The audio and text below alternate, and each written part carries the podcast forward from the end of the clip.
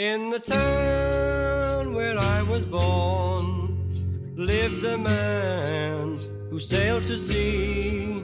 这为什么要这么吃苦呢？有什么必要吗？其实我还不赞同我的这个人生轨迹就被人就全部就安排好。创业其有风险是有风险，但是创业别傻创业，别学我们，就光有一个热血的心那是不行的。知道了自己不知道很多事情。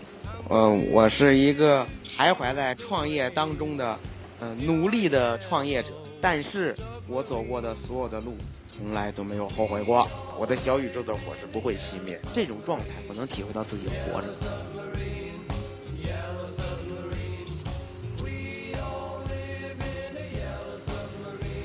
欢迎来到宇宙尽头小酒馆，我是主播蛋黄酱。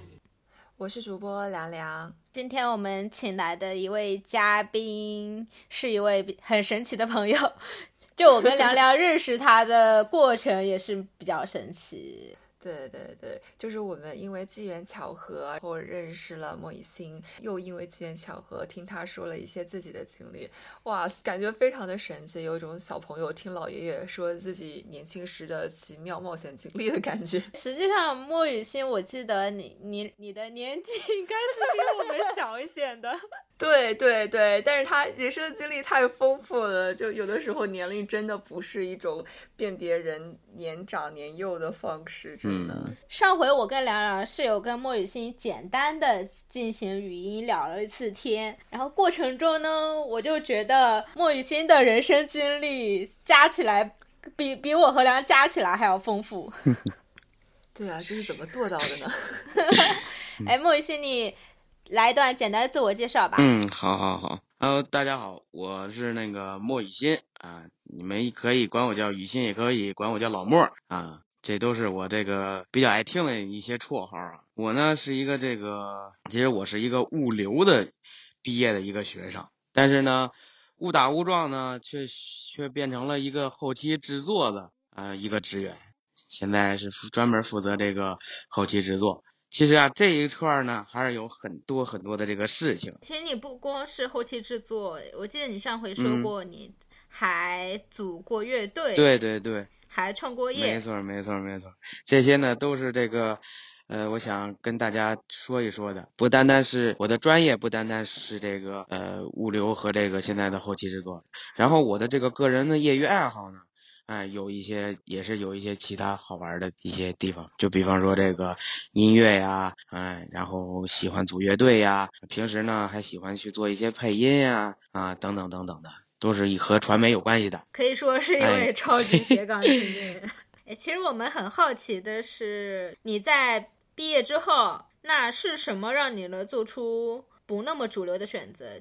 就是你没有选择自己的本专业，而是去做了那个配音，做了广播剧，做了一系列这这么多事情，它中间都有什么契机来让你做出了这样的选择呢？啊，这个呢，其实还是蛮有意思的。一开始呢，我最早就是在这个物流这个学校呢，毕业了，毕了业，我是想找一个物关于物流物流专业的这个。公司，然后去做工作，但是呢，由于自己呢，其实对这物流其实一点都不感冒，只不过就是家里边的人，呃，家里人让我觉得说找一个离家比较近的一个地方，哎，好好的工作，然后呢，好好的处对象，好好的完成自己的人生，哎，但是呢。我不那么想啊，其实我还不赞同我的这个人生轨迹就被人就全部都安排好。我不是这种就是听就是特别听父母的这么一个人。我我很有自己的思想，我不想被其他人去左右。我很我很小很小的时候我就喜欢摄影摄像，我从初二的时候就开始准备就是喜欢这个东西。最早接触的是绘声绘影啊，自己照的那拿手机。当时最早拿那个小手机照完照片之后，哎，导到这个电脑里边，然后开始做视频。那是初二第一次做视频。我我第一次接触的时候，那会儿什么什么那个新媒体，什么那个什么什么都没有呢。那会儿最早就是土豆和优酷。那会儿我们做的视频全部放土豆和优酷上面。那是最早的一个啊，现在还能找得到吗？还能找得到。对，哎呀，我跟你说，你你们要真搜的话，还是能搜到的。来分享一下你视频的名字啊，这个视频的名字叫做《德胜大战恶魔》。为什么叫德胜大战恶魔？是因为啊，呃，我朋友呢叫德胜啊，我是我，你叫恶魔 我不不是不是不不是这个样子啊，就是。我当时想的是，你看他德胜，他是一个正派的这么一个角色啊。那他角色如果说这个正派呢，那必须必然会有一个反派，对吧？所以我就想着是想拍一个这种的这种，哎，跟动漫，当时就是喜欢动漫，然后拍了一个跟动漫有关系的这么一个视频。那你是一个正派的，你是勇者，那对面的人呢必然是魔王，这样，然后把这个恶魔这个名儿就这么写上了，后来就叫做德胜大战恶魔，相当于勇者大战魔。那你当时第一次在在优酷土豆上传视频之后，有获得一些播放量或者是关注量吗？有啊，我记得当时是二百二百多少。二百七十多吧，播放量，当时就就这么多，我还天天没事我就瞅，什么时候往上涨一涨播放量啊？怎么就两百多不涨上涨了呢？就跟我我们上传完新的节目之后会不断刷小时播放量一样。对对对。那之后是这个视频带来了一些正向的反馈，来激励你后面。去走一些创作的道路吗？对，我想，我想是这个样子。第一次，我你想，我是其实我的学习啊不太好啊，我从小就不怎么喜欢学习啊，这个学习一直一一直是这个倒数的名列前茅。对吧？永永远都是这个倒数第一是是我隔壁，然后第二、第三可能就是我了。当时就是这么一个状态。了解了。学习差的那那简直不是一一一丁半点。但是吧，班主任却还蛮喜欢我。现在我就记着，我记着最深的班主任跟我说的，说说雨欣呐，你呀。不是学习的材料，但是呢，你可以 另走偏锋嘛，对吧？笑死！那你当时有做班级的什么学习文艺委员吗？就是班里边的元旦节基本上从来没操心过，嗯，就是元旦晚会气氛永永远都是我我我来担当。每次一到元旦的时候，我就会把把我的那个摄像机，然后架好。老师呢，把节目都排好了之后，直接就跟我说：“雨欣，可以了，开始录吧。”哎，然后我就哎，好嘞，老师，从头哎一直看到尾，把这个东西全部录下来。因为当初我就是，呃，也是家家里边怎么说呢，就是不一定支持我去学习一一门专业。因为，但是很，但是会支持我去，就自己去学习一个东西。啊，所以，所以你这些摄像、摄影以及创作的技能，基本上都是在学生时代自学的。对，都在自学的。因为首先。自学很划算，家里人不用给你出太高的资金。其次呢，你自学呢，你学习的东西全都是实战的经验，他不会说有一些理论的东西。这也是一个，嗯，怎么说？这也是一个缺陷吧。因为你在跟真正专业的人去聊天的时候，你不知道他说的是什么，但是你拍的还比他好，这个东西就就很尴尬。那你做配音、做广剧是什么时候开始的啊？这个呢，这得从我当时加了一个 QQ 群开始。嗯。对 QQ 群，你们没有听错，当对网配的 QQ 群，我现在现在我还有这个群啊，这是我的这个启蒙的 QQ 群，叫做 two fat two fat 的配音群，我当时记着。哎，你是加入了一个网配的那个团队是吗？对，加了一个网，不算团队，它就是一普通的这个社团爱好群。啊，对对对。之前做网配，我我知道网上是有很多社团的，比如说有做什么有声书的，有有做什么耽美广播剧的。我不知道你做的属于什么类型。五花八门，我做的是那种就是种类就比较偏向那个现代风格，很少做古风的。他们那些都是做古风的比较偏多嘛，我做的不是古风的，我做的是比较现代，然后也有也有一些恐怖的这个含金量在里面。之前最早的作品叫做这个声源配音群，那是我后来自己做的，就是自己立的这么一个社团，这是我哎，然后里面有很多我自己做的作品。那你主要负责什么呢？就就是比如说配音、策划、脚本、后期，嗯，你主要负责哪个环节呢？哦，我主要负责配音、策划、脚本、后期、流水线，我就是大家说的一体机。流水线即我，我即流水线。我跟聊聊做播客也是这样。对对，基本上全是咱们自己来做，自己来这个考察呀，然后制作呀，然后最后还得自个儿听，听完还得自个儿改。哎呦我的妈！所以你后来做录音工作室，也是基于你之前的配音社团的经验吗？这个呢还真不太像，因为这个东西呢是完全凭借着自己当初的这么一个赤子之心呐，当时就比较怎么说呢，就是心里有一股劲儿。我觉得这这个东西能行，我能做音乐，我们一定能专业化。可是事实上却没没有自己想象的这么的这么的美好。哦，很多很多的这个问题啊，疑难杂症都都有太多了。当时就是在做这个工工作室，就是录音工作室的这个期间呢，我和我的合伙人呢，还发生了一些这个一些这这些小问题，就两个人的意见可能有些不一样啊，不一致之类的。还有很多的事情在里面。哦，那这些就是其实一般创业过程当中都会遇到。那其实创业它受到挫折也是非常正常的一个事情。可是我们就比较呃好奇的是，你要开个工作室，你需要几个步骤？就是它。是这个 idea 是怎么来的？然后它又是如何落实的？嗯，首先呢，跟大家说，开工作室呢，不能光靠自己一个人啊，仅凭自己一个人的想法，必须要和这个呃朋友或者是这个合伙人去对峙，把一些问题全部罗列出来。还有的话就是。自己一定要有一个固定的和你想要做事业的这个这个领域的一些人脉，你不一定非常合作伙伴对，也不仅仅是合作伙伴，还有一些还有一些就比方说，哎，他们都在做这些东西，然后你要去过去认识人，哎，这些人脉，对这个行业里的人脉，他不一定是合作伙伴啊，这个东西。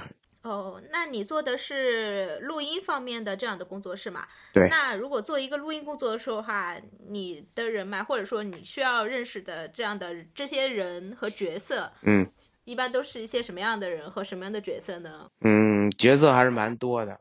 嗯，比方说音乐人，对吧？嗯，这是最重要的一个角色，因为他和你的这个录音呢是对峙的，是对立的。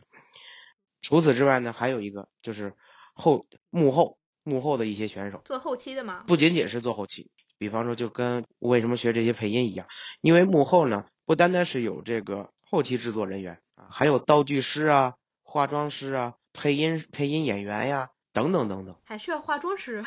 对呀，因为你你你想啊，你在做这一块的时候，你是不是前台需要演员？你要去录制演员，对不对？哦哦，你们不光是录音，也有摄影部分是吗？对你你想啊，你在做 MV 的时候，这不是也是？和这个你的这个录音是一样的，这是后期的这个一个延伸的。所以你们的业务范围都包括哪些啊？业务范围的话，就是和就相当于一个整体的新媒体，就是一个媒体。你想，呃，像前期的这么拍摄、演员，再到中，再到后期，后期的这么一个制作、包装，再再把这些东西做好了之后，成成为一个作品。然后再再运营、再运营啊，再去宣传这一套。你们的业务来源都是怎么来的呢？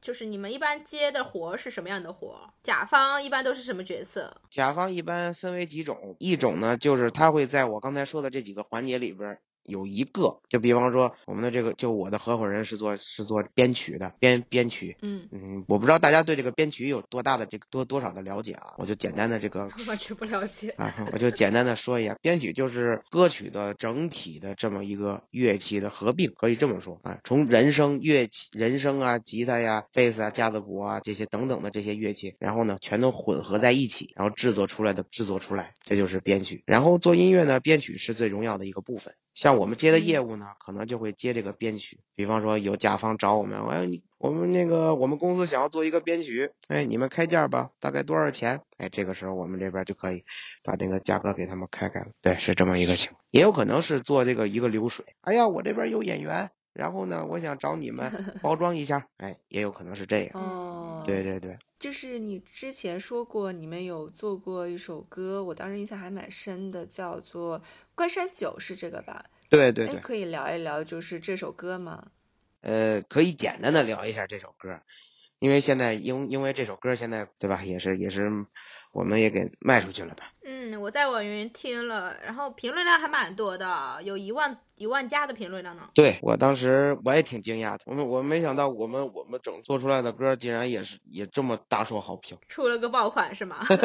现在流量时代嘛。其实我们就以这首歌为 case 的话，比如说《关山酒》这首歌。你们从立项到把它做出来，到把它卖出去，嗯，整个流程和过程是什么样的？我可以和大家简单的说一下，这个流程呢，其实并不难，因为在我们这种个体的工作室啊，就是人特别的少，基本上一个人干五六个人的这个职位的这种状态下，一首歌曲的成品的时间是相当的短的，基本上在我们有灵感的这个过程当中，不到两个礼拜吧，这首歌基本上就已经成型了。两个礼拜就能完成一首歌，对，有的时候甚至更快，可能三到五天这首歌就出来了。哇，很有效率，这么。快？对，因为灵感可能就在那一刹那。其实做歌是非常速，速度是非常快，真的做做歌曲速度是非常快的。但是呢，做得出来做不出来，用脑子去挤这首歌的时候是非常慢。那你们做这首歌期间，词曲都是一气呵成的吗？中间有没有经过反复的修改？有啊，当然会有反复的修改了。嗯，那你们做首歌的缘起是什么呢？它的灵感是从哪儿来的？首先呢，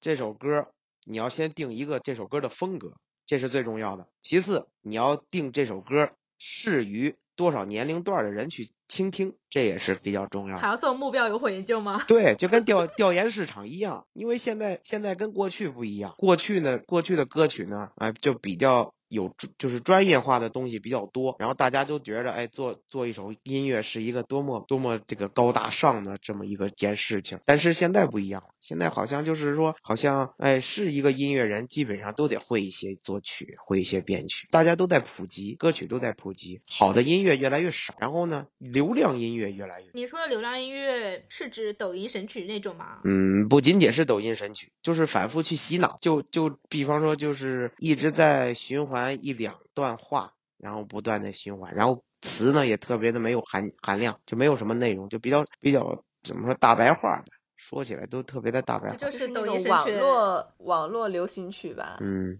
对，这是抖音神曲的典型特征。嗯，就这种歌曲现在特别受到广大这个用户的青睐，可是好歌曲却没有过去那么红，那么那么红火了。就是你做的这首歌，你做的再好，没有人去推你，没有人去拉你，你这首歌永远都会沉没在大海里。回到《关山酒》这首歌，那你们做它的时候，也是用一种流量思维来做的吗？之前呢，我们有想做流量歌曲，而且最早做的不是《关山酒》这首歌，做的是一首现代歌曲，叫做《肩膀》，那是我们第一次做的歌曲。我们为了这首歌呢，还跑遍了整个扬州，我们跑的都，当时就为了给这首歌做 MV 嘛，跑遍了整个扬州，还租了一个扬州比较贵的这么一个呃，也就那小公寓吧，就专门为了拍这个 MV，然后耗时耗精力，结果最后呢，最后出来了吗？结果看的人好像连一千的播放量都不到。啊，真的，当时就是我们不相信好作品没有人听，当时可能就是这么一个想法。我们认为这个东西只要我们努力了，我们哎，我们够勤奋了，然后呢，我们够把这个歌曲变精准了。它就能推出去，但事实上我们错了。真正的重要的地方在哪？真正作用作用的这这重要的地方就就在于创作和呃创炒作，在于炒作和这个推广。我气的都不会说话，就在于 就是你们觉得你们的营销方面比较弱势吗？对营销方面，那何止是弱势，那简直就是根本不会啊，啥啥啥也不会。你们当时做出来之后是自己去推的，而不是把这首歌找到专业的音乐推手去帮你们推，是吗？因为没办法呀，我们找的那些什么专业音乐推手，像你像你说的那些，那都是需要有 money 的。啊，营销费你们是没有营销费预算是吗？对，根本没有这一块的预算。我们当时把我们所有的预算都用在设备上，基本上我们我们说白了就是我们所有的所有的精力全都用在硬实力上面了。然后这些剩下的这些推广啊，然后包装啊这种软实力啊这些东西，我们根本就没考虑过。现在还有作品可以不靠营销推广而自火的吗？没有了。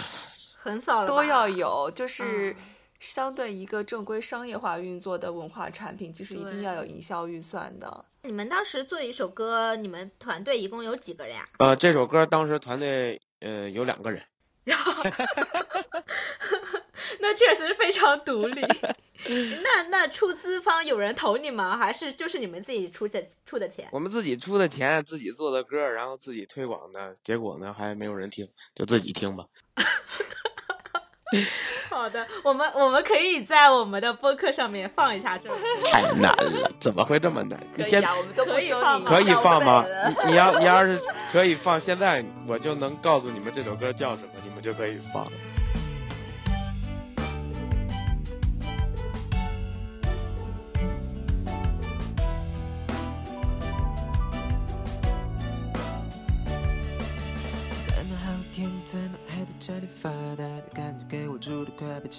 都推开，没有什么可以将快乐打败，好心情会回来。再么坏的情绪，再么爱的心不能徘徊，想吃过来把情绪都推开，没什么大不了的事，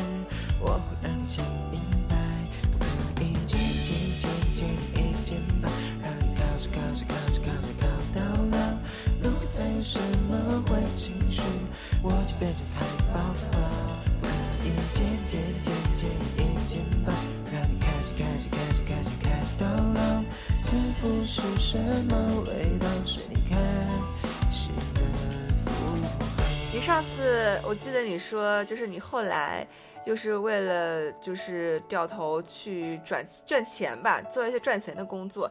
那你赚钱是为了反哺你的音乐吗？赚钱嘛，其实就是为了还债。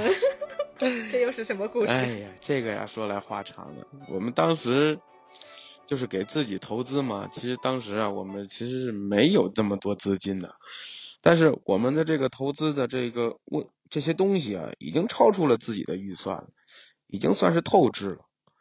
后来实在没有办法，只能这个，对吧？像一些这个广大广大市民一样，我们就是为了完维持自己的梦想，走向了这个贷款的路上。嗯，然后平时就看一看嘛，哎呀，这支付宝今儿能给我下多少额度啊？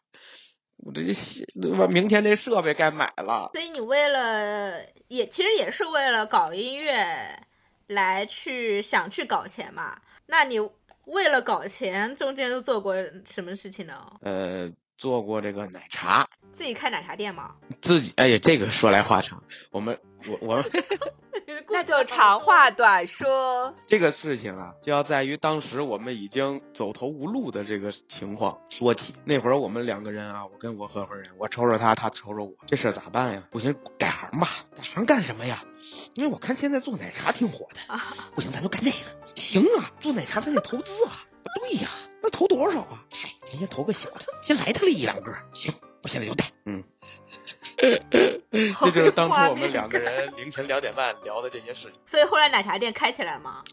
呃，怎么说呢？开了一个虚拟的、没有实体店的奶茶店，这是做外卖吗？算是做外卖。我们在挣到钱了吗？搞到钱了吗？等我说完，你俩不要着急，听我听我再说两句。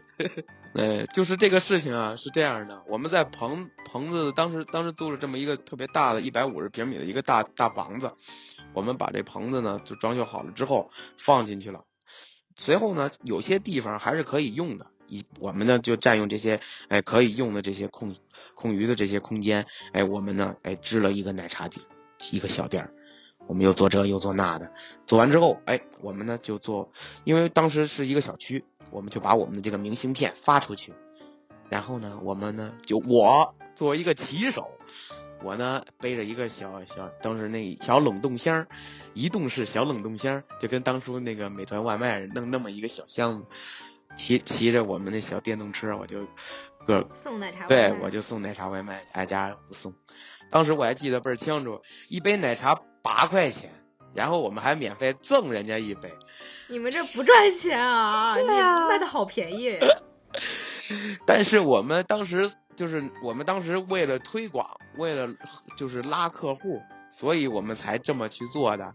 啊、当一天卖出去十五到十八杯吧，嗯，当初的这个情况。这 哎，当时就这么坚持啊，一直坚持了得有两个礼拜吧。后来本来想把价格再往上提一提呢，后来发现了不买单了。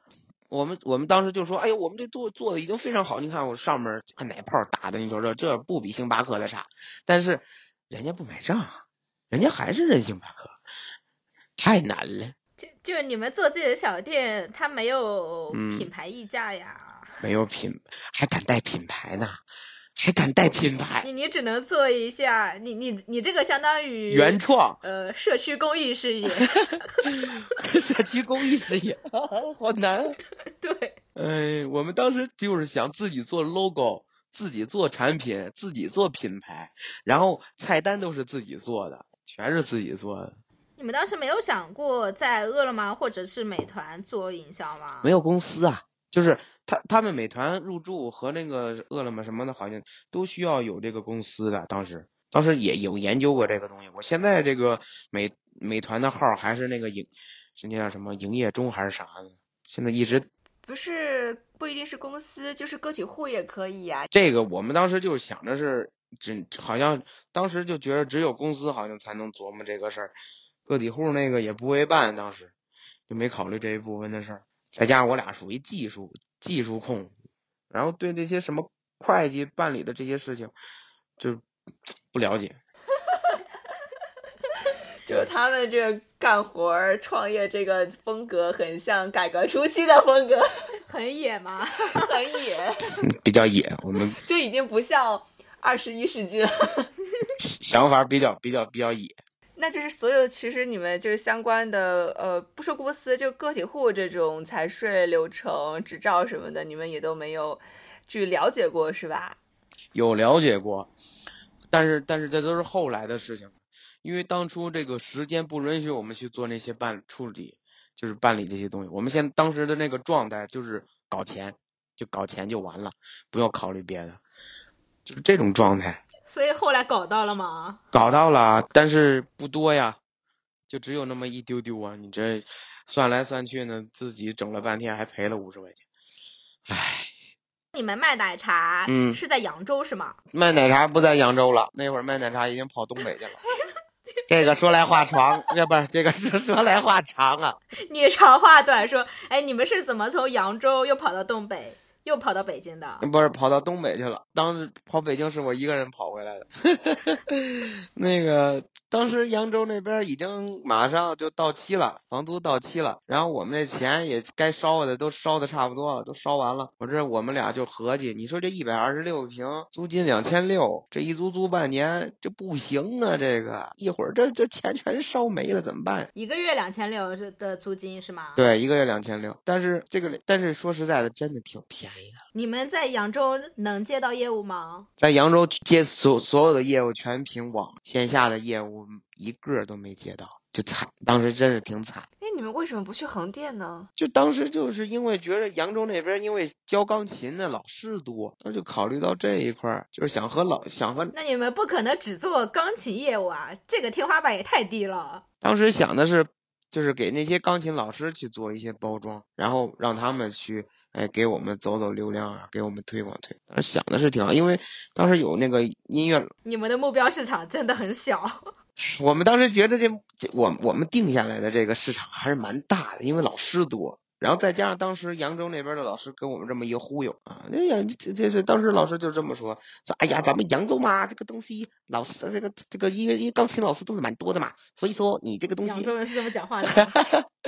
呃，反正就是平舌音嘛，对吧？我就学大概学一下，就是告诉我们这个只要和老师和那些音乐和那些音乐老师打打好交道，啊、以后这一块儿的市场肯定少不了。他们但是发现后来才发现，他们这些他们这些老师呢，根本就没有打算包装自己的这个想法。对呀、所以为什么有一个人跟你说了这个你就信了呢？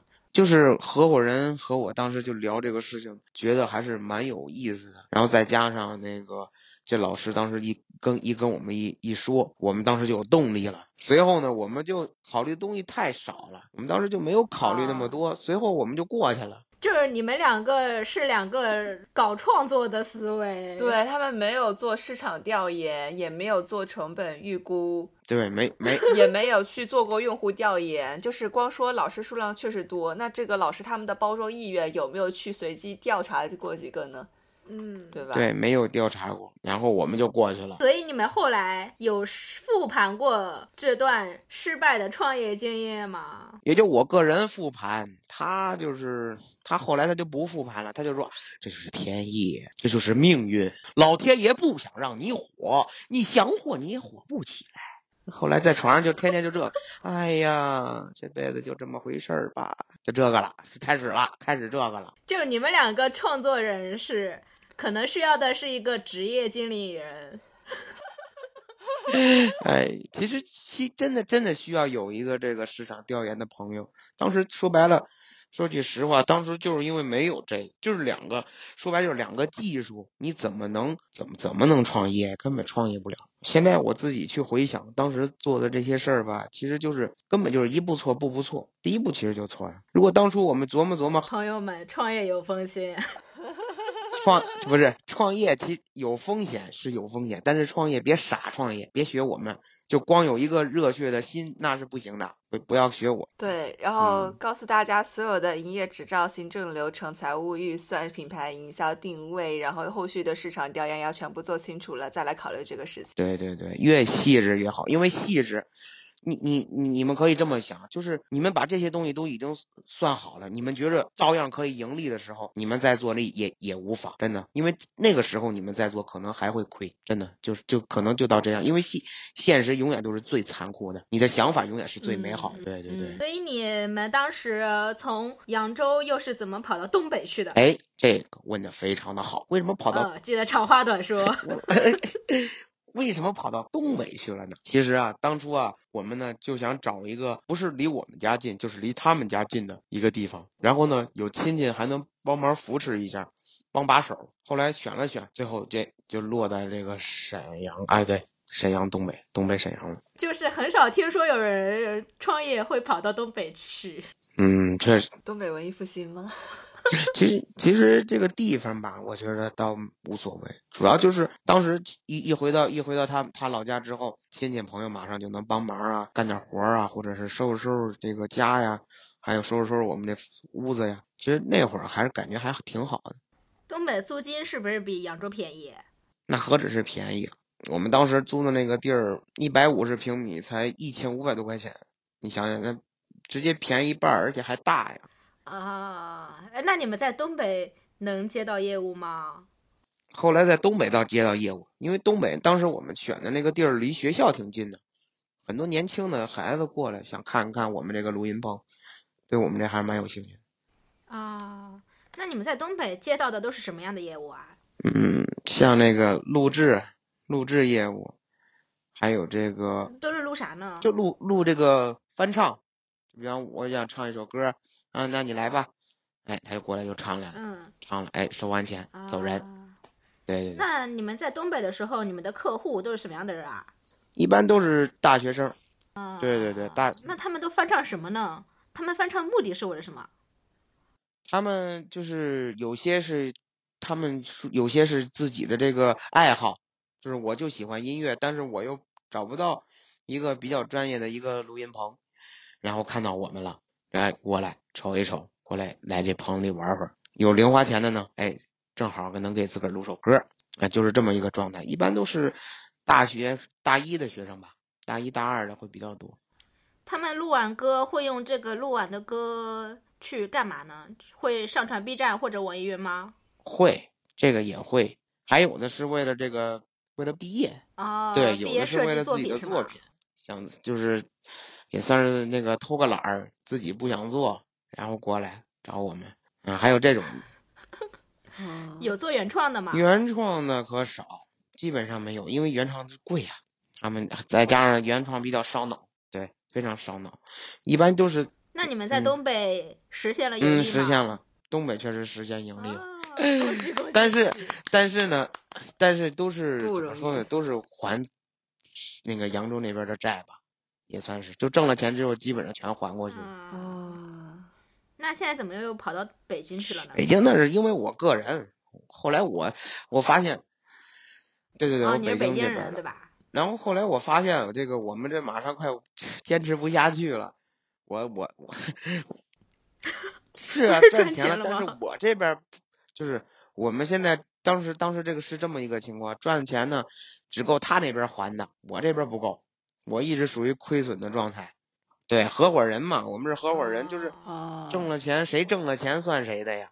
当时分的挺明白的，就你出去接这些活儿，然后我负责接后期制作，他负责接接这个编曲歌曲，但是他接的比我多呀，然后他可以把扬州那边的债务清一清，我这边接不着活儿啊，我接不着 MV，我也接不着那个视频后期，我就只能是干干吃他的。嗯，对，后来觉得实在不合适了，哦而且自己每个月当时的那个，哎呀，自己每个月当时还的太多了，已经已经有点儿有有点儿坚持不下去了。因为你在这儿晃，你在你在这儿晃荡，你每个月是不盈利的，我个人是不盈利的，但是他那边盈利。嗯，我一寻思寻思，我说如果我要不在的话，还能对他那边还能节省一段一部分的这个开销。后来决定这么决定，然后我就我就回来了。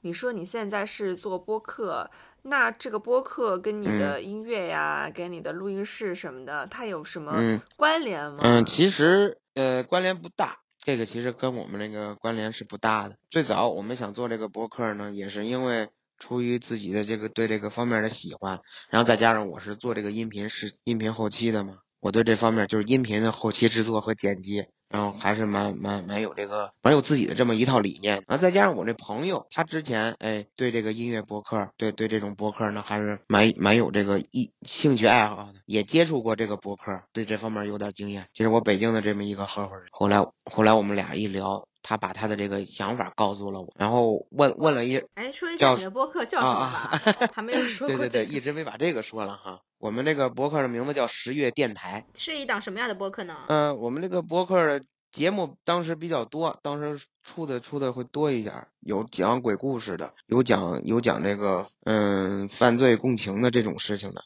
然后还有讲这个温馨一些的啊，治愈一些的这个故事的，还有一个是我们主要拿拿手的啊，就是唠嗑儿聊天儿，对，叫北京失眠夜，这是我们的一个题目，对对对。啊，那你们的每一个不同类型嗯的故事内容都有一个单独的电不是就是我们算是专辑，可能算是专辑会好一点，那现在小宇宙搜十月电台对是能找到你是。可以的。小宇宙是可以搜到的。啊，呃，那你们这嗯个十月电台现在状态怎么样啊？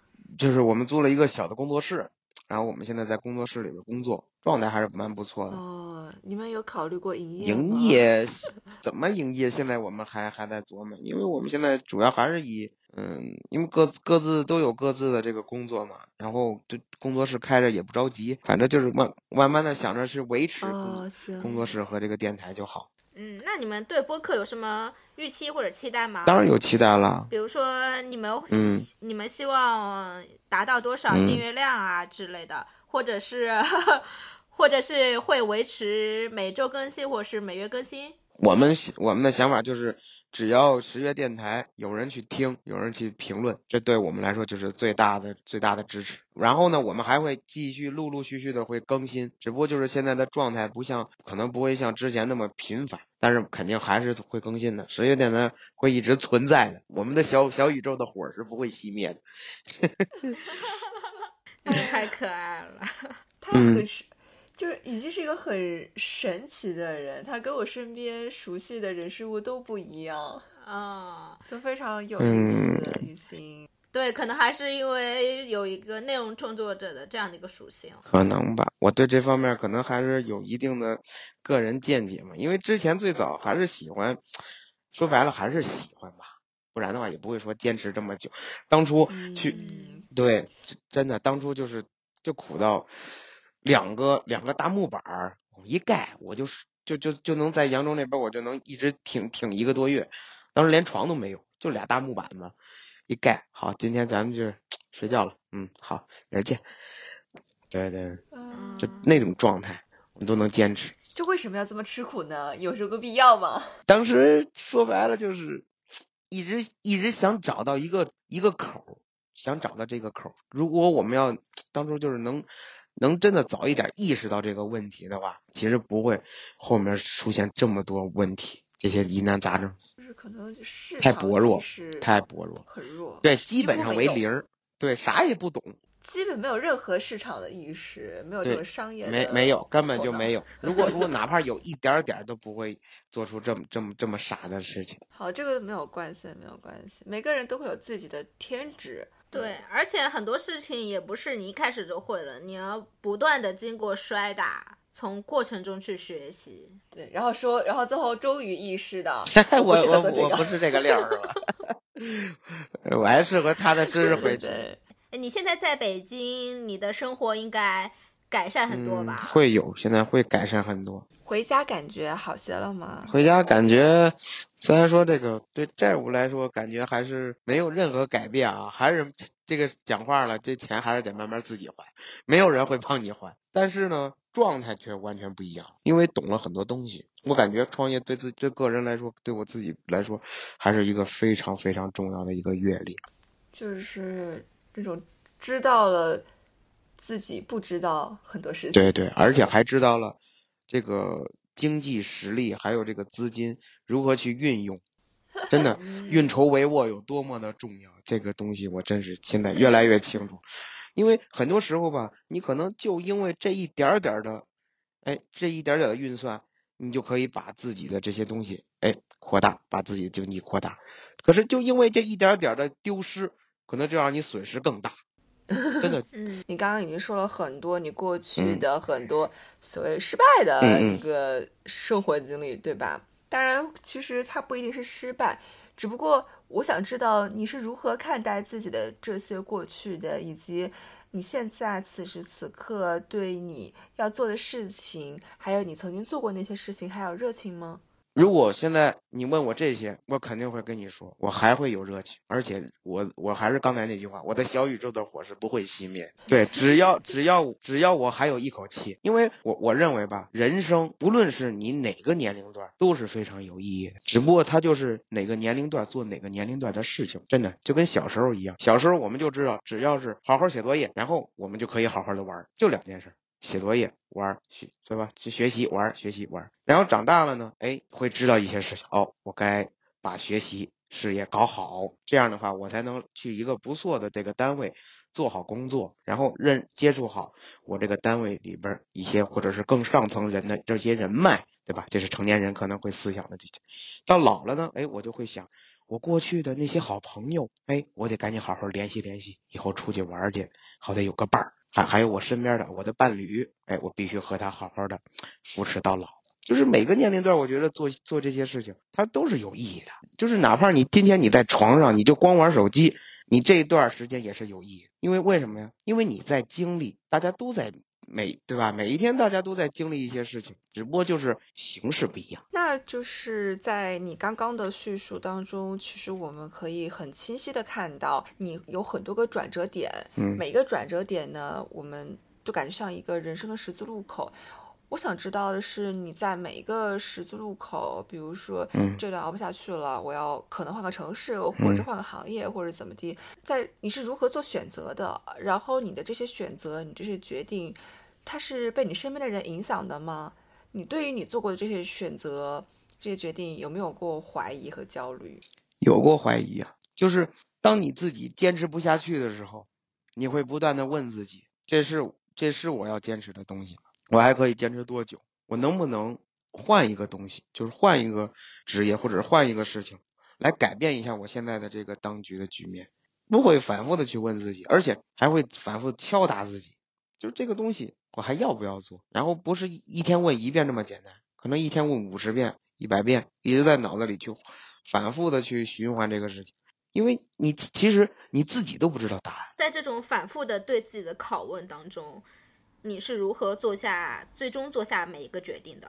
首先，我不是一个随波逐流的人看得出来，啊，就是嗯，我还是我还是有自己的个人的一些见解。我认为吧，他所有的事情，他都是有因果的。你因为喜欢他，你才会去做它。你做了之后呢，你才知道哦，他好还是不好。对吧？这是一个哎一个很正常的一个逻辑，这是一条很正常的逻辑线。但是它不论是好与不好，你做过了之后，其实你都会反复的去问自己。但是这个事情，旁观者来看你这个事情，就觉着你是一个特别傻的大傻子。这明明是错的，你为什么还要喜欢去做这个事情？但是自己从来就没后悔，这就是我这这这可能就是我。那别人的对质疑会在在多大程度上影响你？别人给我的质疑呢，可能百分之二三十吧，也就算占占占用我的四分之一、三分之一都可能都不到。因为很多时候那个那那个环境啊，还有那个处境当中，我自己就已经陷进去了，就跟给自个儿挖一坑似的，基本上就下去了，不会再上上来很难。真的，我是一个怎么说呢？我也不会说一直一直撞到墙，就是直接撞到南墙，永远不回头的那种人。我也会回头，只不过就是只不过就是我这个人可能会再反复再敲打敲打自己几下。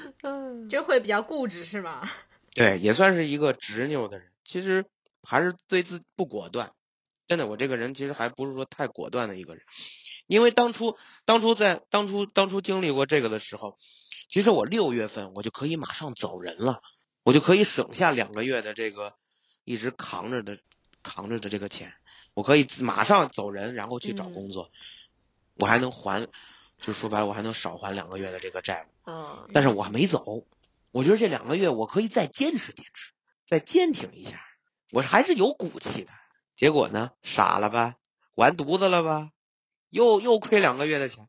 你刚刚说你身边的人会给你很多负面的反馈吗？比如说会觉得你现在做的事情不是特别的正确，那是否会有人会不断的在你身边去支持你呢？有支持你的人吗？有，但是就一两个吧。嗯，因为你这个事情本你这个事情本来就不符合逻辑，就跟刚才咱们刚刚才你们两个人说的，你连市场调研都没调研，你傻了吧唧的过去嘛去了，送钱去了，给谁呀？对吧？就是这种状态。但是但是你你你心里是怎么想？这两个月我花的钱必须要拓展多少多少人人脉，然后我这两个月花的钱要走多少多少的路，这两个月的钱是给我做多少多少的铺垫。但是事实上，事实上我这个想法感觉自己感觉是对的，但事实上这个想法搁在旁人来说，这就是一个特别低级的这么一个错误。要不 真真的真的，要不说当局者迷，旁观者清。你在局里边，你永远不会说想在外人去想想的这个想法，不会有。那呃就很奇怪了。你说支持你的人很少，嗯，然后你要遇到这么多的困难，那么在你选的这条跟主流媒体的偏好相比不太主流的这条路上，你是靠什么一直走下去的呢？自己的执拗吗？执拗算不上，因为我可能感觉这这条路还是有可取之处，因为看过别人在这条路上盈利过，也成功过，就在身边嘛。是身边的人吗？。对，就是就是身边的人。那他的路径是可以复制的吗？我们当初呢，就是通过了他，我们才知道啊，我们就知道这个模式，哎，可能会这么做。但是我们忘记了一件最重要的事情，就是人家所经历过来的一些事情，那都是靠天时地利人和的，就是可能就在这个关键的时期，人家火了一下，嗯，但是我们不一样啊。你你 copy 过来的东西，永远不是属于自己的呀，对不？这个方面细说一下吗？能能细说吗？还是我我就可以说一下啊，当初呢有一个状状况，就是人家自己做的歌，人家自己唱，人家自己卖出钱了，啪，他卖出去，嗯，人家自己有流量啊，他是一个歌手嘛，在网易云网易云里边有一定的流量，人家做出一首歌之后，有人听，听完之后，马上甲方就过来让他给他给他们甲方出一首歌，哎，人家就盈利了。哎，我们当时就是想模仿他，我们也想包装自己，然后自己出首歌，哎，我们也想盈利，但是不现实啊。后来后来我我一盘点，人家一二到一四年一直在锻炼自己的基础实力，然后到一五年才开始做这个事情，人家打了多少年的这个经验？也就是说他是已经有积累了一定的粉丝量，然后有流量了，没然后才会开始去做这个事嘛？对。但是我们才哪儿到哪儿啊？我们才连一年都不到，我们就想达到人家八年或者是七年的实力，这不放屁吗？但是当初就是觉着，哎呦，我们投资大，我们的设备比他牛，我们就能起来。你说这想法傻不傻？就人家是流量变现，但是你们想零变现，对我们想用实力去变现，这不扯犊子吗？妈，后来一想想，哎呦，真是当初这想法太幼稚。哎呦，行行，没事没事没事，这个这个谁说的准呢？我就是想知道，就是经历了这么多事情哈，嗯你你对于你自己呃，可能有了一个一样的或者是不一样的认识。就是如果说我们一定要把人分为谋定而后动型的和实践出真知型的，你自己看你自己觉得更偏向哪一种？我还是偏向是行动吧，嗯，真知，嗯，就是对不管怎么样，先做再说。嗯，冲了再说。对，我冲冲冲！但是我还真是不太就是喜欢这种，就是想很多事情最后再做的这种，我可能不算不属于那种人，因为我觉着吧，一旦我想完了这些事情之后，我可能就被就我可能就被我想的所有的困难全部打倒了。嗯，嗯，对我想来想去还是不做了好。为什么？你这儿也有困难，那儿也有困难，累不累呀？不做就没有风险。对，不做，嗯对，你不做什么风险没有？就其实也看得出来，就是你是一个遇到事情你想到就去做的这种类型，我觉得挺好的。可能还是喜欢行动吧。光说，我觉得，我觉得光拿光拿光拿脑子或者光拿嘴去说这个事情，一点都不符合逻辑。就是你想想这么多，说这么多，最后全是空谈，没有没有意义。你说这么多嘛呢？你这是给人讲故事呢？对，做事儿还是要落地。嗯，对你让人家看见真东西，这比你拿嘴说那管事儿太多了，真的太多了。嗯，对，光写 PPT 没有用，光写 PPT 只能拿到融资，是并不代表你能把企业做上市。啊、但是能拿到融资是第一步。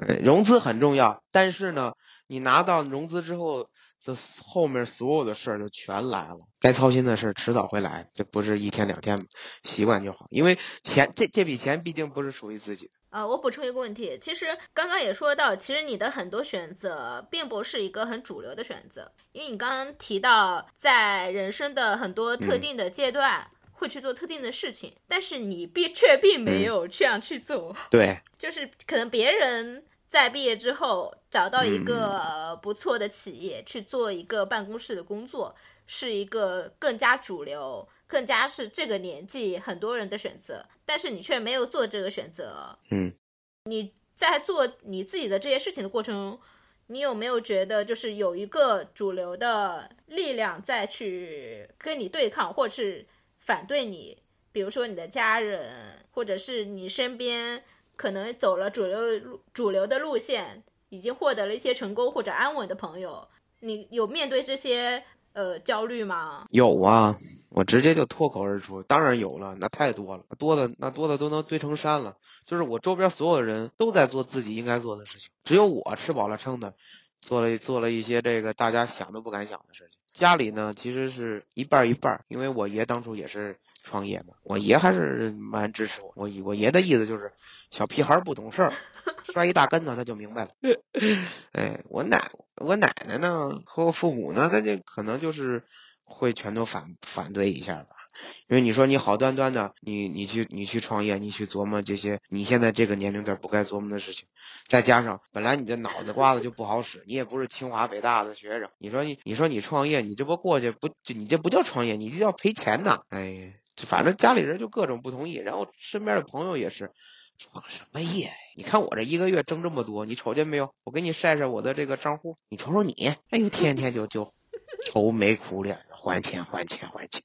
你瞅我，我又办了一张信用卡，嗯天天就气我。会有同辈压力吗？哎，压力，说实在的，压力我还真没 我不知道为什么，我真的不知道为什么，我没有任何压力，因为我觉得自己，说实在的，咱说实话，因为我觉得我当初的那种状态，嗯我就觉得自己做的是对的，我就应该，我就应该要走这一步，我必然会走这一步，因为我我对自己做的所有事情从来没后悔。所以我感觉，如果再来一次，你还是会做同样的事情。对，可能这就是我，因为我觉着吧，这种状态，我能体会到自己活着。好，那我问最后一个问题：你思考过自己的未来吗？以及你如何思考自己的未来？嗯，未来当然思考，但是一般思考自己未来呢，可能都是在一个这个比较开心的状态。我在极端的状态的时候是不会想这些事，因为我觉得挺傻的。我只会在开心的时候才会想这些事情。就比方说想想自己以后是吧，有一个大房子是吧，然后呢旁边呢有一个最爱我的最爱最爱我的这个好姑娘是吧？我呢拿着小吉他给他唱他最爱听的歌曲。好浪漫呀！哎，对对，我就会想这些事情，因为我这个人比较喜欢这些事情。两个人对吧，听着听着小歌，或者是喝着小酒，啊，这些都是人之常情。哎，这这这这就是我想要的这个生活。然后，如果再往后走的话，就是把孩子都这个抚养好，然后给，对吧？其实我也不会说最后导，就是因为我创业失败怎么着的，然后我还会跟自己的孩子说这个，哎，不要做这些事情。我基本上不会这么说，因为你想的好远呀！我就。那现在对于来说，你在走的这条路上，你对事业上或者你现在做的事情上的未来有什么想象吗？我现在就想做一个怎么说呢？其实我一开始想的是，当当自己攒到足够的这个经经济的时候，然后再琢磨琢磨，再做一些别的事情。但是我不敢保证以后以后的想法会怎么样，对吧？没没准我要，对吧？没准攒完之后我存起来了呢。嗯，然后我就看我就看着自己的账户躺这么多钱，我就很开心呢。我啥也不干，就脑拿脑袋想，哎，我应该干这干那个。然后一看自己的钱，我又没了，对不对？也也有可能，也很有可能。你刚刚说的，呃，你刚刚说的新事情是指哪些事儿啊？哎，这些新事情呢，是和是现在在北京现在发展的这些事情。我们现在想做一些其他的这个业务，不单单以后再做博客和后期制作，现在想走一些其他新路，还在思考。行。对，然后最近，最近要准备开始看房，然后再租个小地儿，租个工作室，看看能不能。这回租的不也不算工作室了吧？因为这次租的，我们想把它做成一个比较大的一个。就是跟小公小俱乐部一样，我们想做一个小俱乐部，然后这个俱乐部里边会这是个什么模式？哎，就是因为我们当时会了这会这些东西嘛，就是会这些后期制作，还有这些音乐嘛，我们想把这些东西全都融合在一起，有有玩儿。音乐 club，对，算是算是这么一个地方，就跟类似于小轰趴一样，我们想做这么一个地方。然后，对对对，然后我这边本来我就会这些东西，我也想把把这个地，然后旁边我我身边的同朋友呢，还是一个呃设计师，专门设计这个室内软装设计，我们想把这个找个找一个合适的地方，然后设计成一个类似于小轰趴小轰趴馆一样，然后把一些就是大家现在年轻人喜欢玩的这些东西，全都放在这个小轰趴馆里边。行啊。要想好营销策略、用户积累、宣推、成本预算控制。现现在现在都在想，都在想。现在就是一边做一边想。不，我不，我可能不会想的太多，因为我我们这边我们这些人还是比较敢干嘛，现在不会想太多，但是不会像过去那样啊实干型。对，但是不会像过去那样傻不拉几的，是吧？行啊。那等你们开业了，到时候我呃去北京给你们捧个场，祝你们这次能成，哎，好人生只要成一次就行了。哎，只要能成一次，我我也就知足了。好呀，好呀，好呀。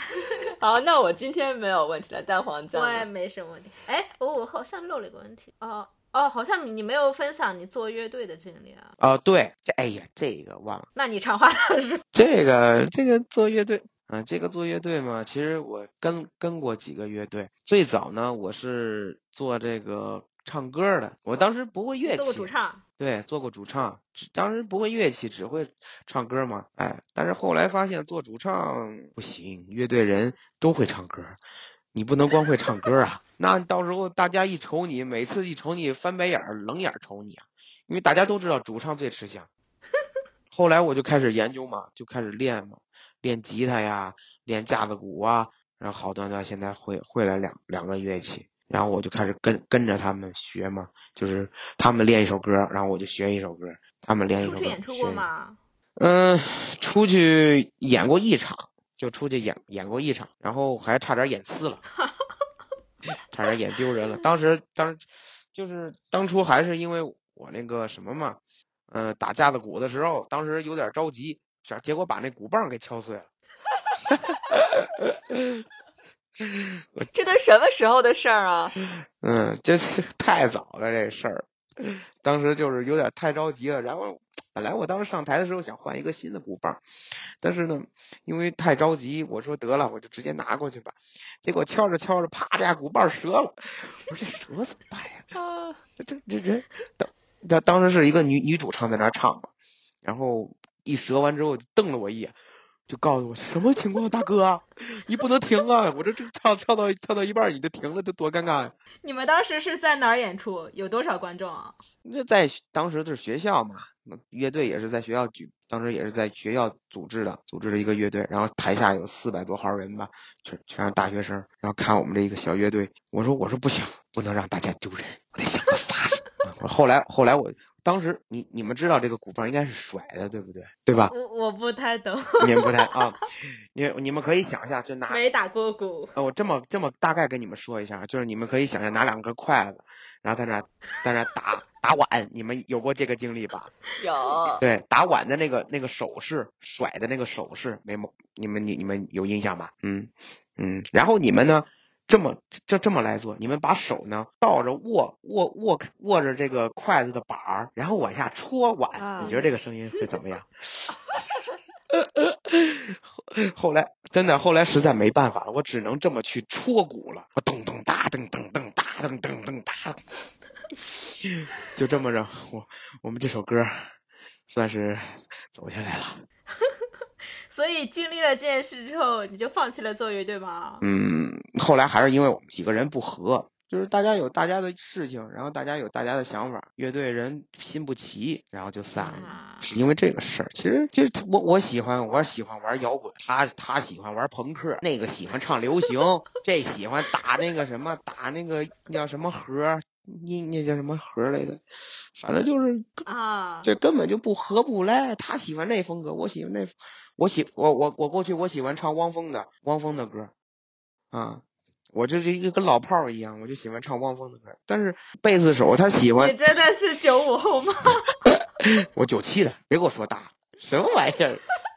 我不行，我要笑死了。然然然后然后比我大一岁的，他喜欢听那个就是普通的那种摇滚的。然后我那个就是主唱，后来后来又找一个就是小姐姐做主唱，她唱歌好听吗？她喜欢唱英文歌啊，啊，剩剩下的架子鼓手，他喜欢打那些特别硬的歌曲，也是英文，你们这个乐队 不散都很难。太难了。哎呦，真的太难了。反正这以后再做个事儿吧，你就要得找一个志同道合、聊得来的人，要不怎么说要天时地利人要合呢？先发一个调研问卷，你喜欢哪种音乐类型？呃，先先全全都找一块儿就是了。对对对，要不然合不来。啊，对，你这么说，我想起来了，我那个跟我合得来的那个主音吉他手，现在当兵还没回来呢。我等他回来还得，我们再再再组个乐队不行。嗯啊祝他早点回来。嗯，有机会能看到你们，可以在 Live House 演出。现在这俩人演出够呛。那谢谢雨欣今天，好，谢谢。谢谢莫雨欣今天参与我们的录制，谢谢参与你，好，嗯，拜拜。拜拜。Do you believe it? There must be some secret 感谢你收听本期宇宙尽头小酒馆。你可以在各大音频平台及泛用型播客平台订阅并收听我们的节目，也可以关注我们的同名微博及公众号，留下你的评论，与我们交流你的听后感。我们下期再见。must be some dreamless baby.